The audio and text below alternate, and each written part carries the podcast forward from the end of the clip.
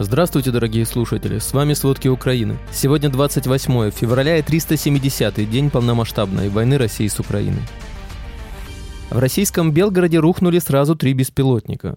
Два беспилотника, начиненные взрывчаткой, повредили здание бойлерной рядом с водохранилищем в российском городе Туапсе, Краснодарский край. Воздушное пространство над российским городом Санкт-Петербург закрыто из-за неопознанного объекта. Аэропорт Пулково временно не принимает и не отправляет самолеты. Финляндия начала строить забор, которым планирует отгородиться от России. Казахстан пообещал бегущим из России специалистам десятилетний вид на жительство. По всей России участились случаи взрывов многоэтажных жилых домов. Обо всем подробней. За минувшие сутки силы обороны Украины уничтожили три танка и три РСЗО, 9 боевых бронированных машин и еще 550 российских солдат. С начала полномасштабного вторжения Россия потеряла на войне в Украине больше 149 тысяч военных. Ночью 28 февраля россияне ударили по Никополю из тяжелой артиллерии, повредили отель, дома, автомобиль. Такие данные передает глава военной администрации Днепропетровской области Сергей Лысак. Кроме того, оборваны линии электропередач. В течение прошлого дня россияне совершили обстрелы шести территориальных общин Сумской области. Было зафиксировано 86 прилетов. Российское командование перекинуло на угледарское направление подразделение 136-й бригады, созданной для войны в Чечне. Такую информацию передает представитель Объединенного пресс-центра сил обороны Таврического направления Алексей Дмитрошковский. На угледарском направлении россияне в течение четырех последних суток снизили свою активность. Всего за минувшие сутки армия России совершила 15 штурмовых действий, хотя месяц назад было до 60 штурмовых действий в сутки. По словам Дмитрошковского, это связано с погодными условиями, которые не позволяют технике двигаться, также и с массовым отказом россиян идти в наступление.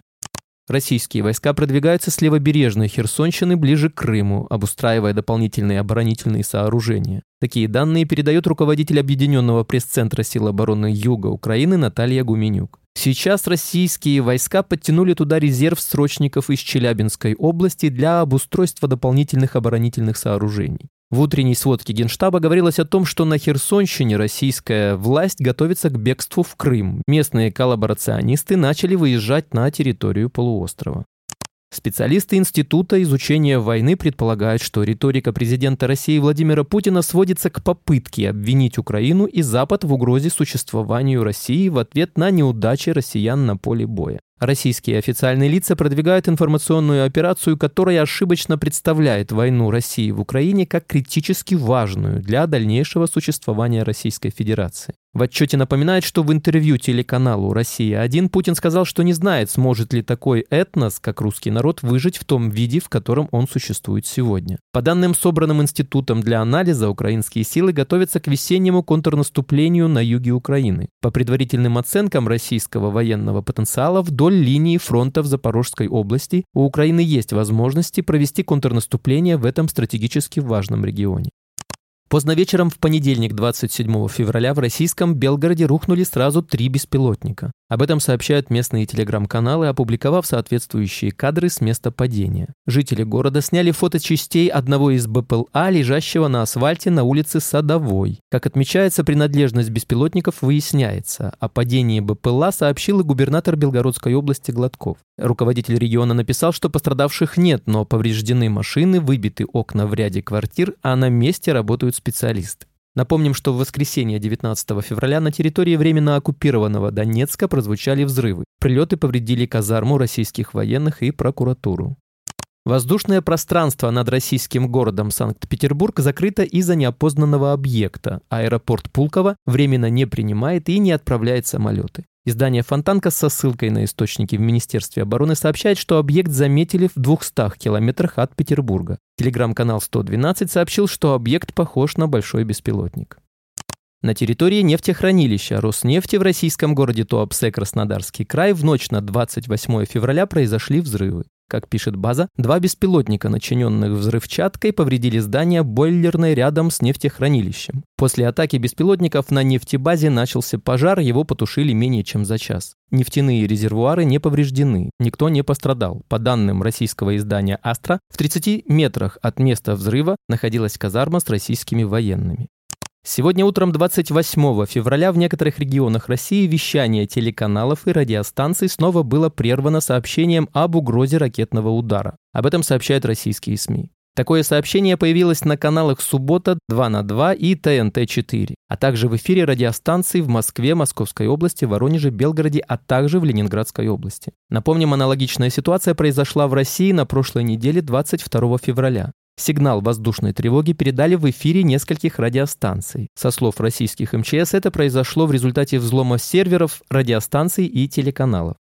Груз российской нефти отправился на хранение на нефтебазу в Гане, стране, которая сама является экспертом нефти, что может свидетельствовать о поиске Россией новых покупателей своей нефти на фоне санкций. Об этом сообщает Bloomberg. Почти всем компаниям ЕС запрещено покупать российскую нефть и нефтепродукты или предоставлять услуги страхования странам, которые покупают ее по цене выше установленного потолка. После введения санкций против России страна направила экспорт нефти в Китай и Индию. Однако, поскольку Европа ранее была крупнейшим рынком сбыта российской нефти, это стремительно сузило круг ее покупателей.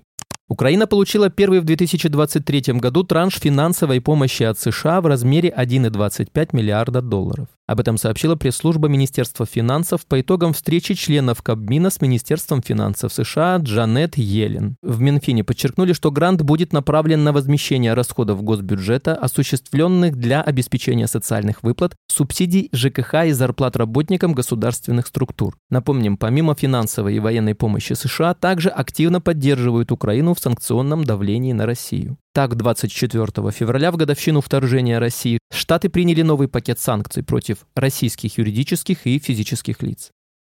Власти Японии вводят санкции против 40 физических лиц россиян, 73 организаций и российского банка. Об этом сообщает японская МИД. В списке подсанкционных россиян оказались заместитель министра обороны России Виктор Горемыкин и глава концерна «Калашников» Алан Лушников.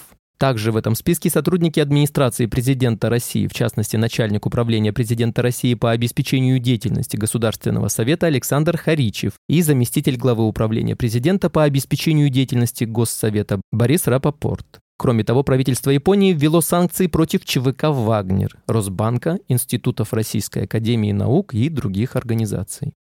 Бельгия заморозила 58 миллиардов евро российских активов. Этот показатель является большим среди всех стран ЕС. Кроме того, был заблокирован 191 миллиард евро российских финансовых операций в связи с санкциями. Бельгия усилила таможенные проверки в отношении России и Беларуси. Всего было проверено 91 020 деклараций по этим государствам а также физически проинспектировано 7925 контейнеров.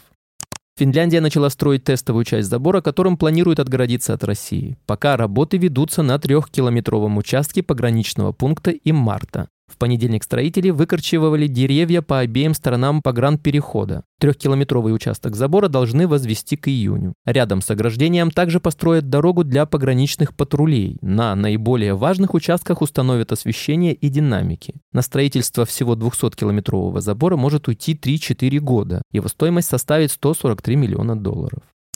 Казахстан пообещал бегущим из России специалистам десятилетний вид на жительство. Казахстан упростил получение вида на жительство в ВНЖ сроком до 10 лет для иностранных специалистов востребованных профессий. Сейчас в этот список включена 21 специальность. Врачи, инженеры, агрономы, геологи, IT-специалисты, преподаватели высших учебных заведений в сфере здравоохранения, инженерно-педагогические работники и другие. Изменения в правилах выдачи ВНЖ позволят закрепиться в Казахстане российским специалистам, бежавшим из страны из-за начала войны с Украиной и мобилизации. По оценке МИД Казахстана в 2022 году в страну въехало 2,9 миллиона граждан России, из них 146 тысяч получили местные ННН, а 36 тысяч еще и временный ВНЖ.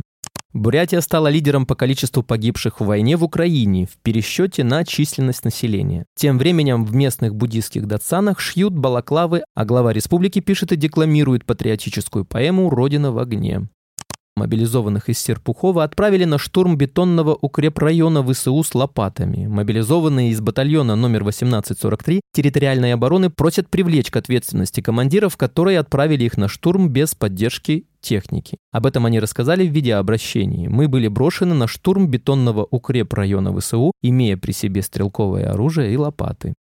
Села под Воронежем остались без сообщения с Большой землей из-за обрушения мостов через Дон. В это время в Москве, Ульяновске и Краснодаре взрываются дома. И это не диверсия ВСУ. Все из-за старого и неисправного газового оборудования. Только за вчера произошло сразу два взрыва. В Москве на улице с символичным названием Донбасская взорвался газ в многоэтажном доме. В Ульяновске взорвался многоэтажный дом, 10 человек эвакуировали, двое пострадали. Это уже шестой взрыв бытового газа с начала года. Все потому, что деньги идут не на благоустройство россиян, а на войну.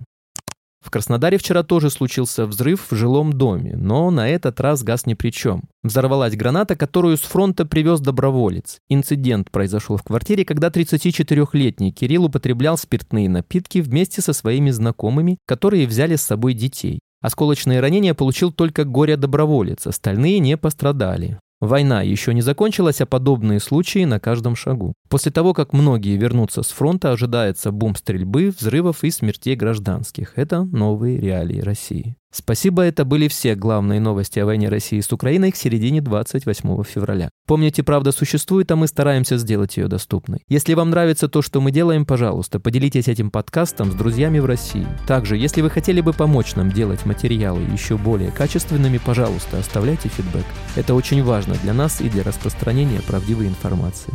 До встречи.